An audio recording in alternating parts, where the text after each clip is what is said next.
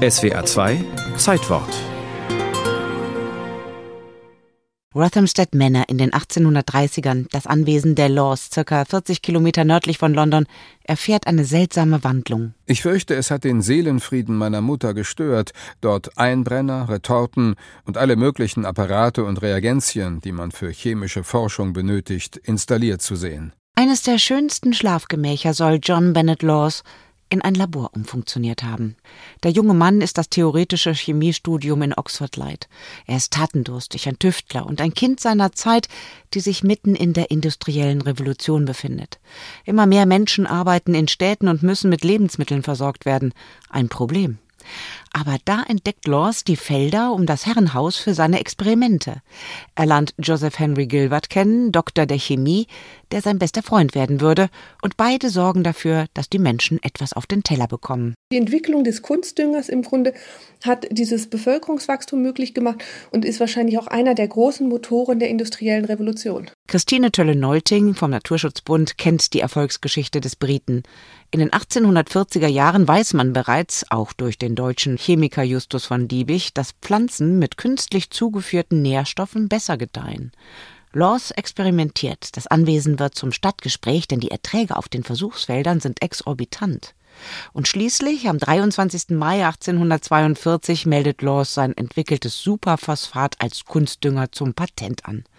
Danach erarbeitet er mit seinem Mitarbeiter und Freund Gilbert ganz konkrete Handlungsanweisungen für die Landwirte, die dadurch sehr schnell von Laws Erkenntnissen profitieren. Ich sehe meine Untersuchungen als öffentliches Gut an und hoffe, dass sie der wissenschaftlichen Welt nützlich sein können. Laws hat großes Interesse daran, sein Wissen weiterzugeben. Aufs Geld kommt es ihm weniger an.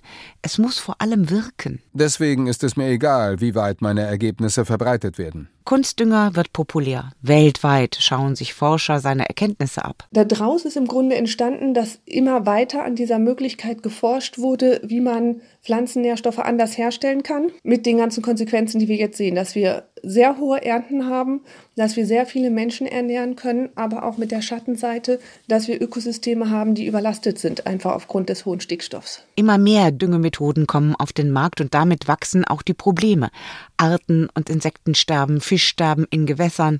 Stickstoffdünger sorgt für ein Mehr an schädlichem Lachgas in der Luft, sagt Martin Hofstetter von Greenpeace. Lachgas ist ein extrem schädliches Klimagas und gerade das Lachgas kommt zu 80 Prozent aus der Landwirtschaft. Also stammt wirklich aus der landwirtschaftlichen Düngung.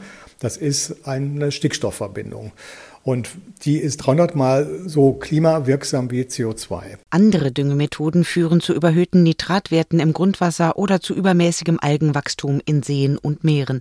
Hätte Laws das bereits vorhersehen können? Nein. So wie er damals gedüngt hat, dann würde es ja heute keine Probleme geben. Also selbst noch Anfang des 20. Jahrhunderts hat man 10 Kilogramm Stickstoff pro Hektar im Schnitt in Deutschland gedüngt. Das war kein Problem. Nach dem Krieg waren das, glaube ich, um die 25, 30 Kilogramm. Das war immer noch überhaupt kein Problem. Wir haben es dann einfach übertrieben. Deshalb sind viele Forschungsprojekte an Universitäten dabei, Düngemethoden zu optimieren.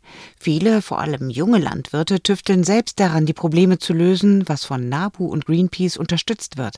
Aber Politik müsse mehr leisten, sagen alle. Anbau und Tierzucht muss ein Gewinn werden für die Landwirte, die Konsumenten und die Natur, so Martin Hofstetter von Greenpeace. Wir kennen die Problematik inzwischen ganz genau. Also wir, wir wissen ganz viel. Wir müssen jetzt ein gemeinsames Verständnis haben, wie wir dieses Wissen dann auch umsetzen in vernünftige Politik und vernünftige Landwirtschaft.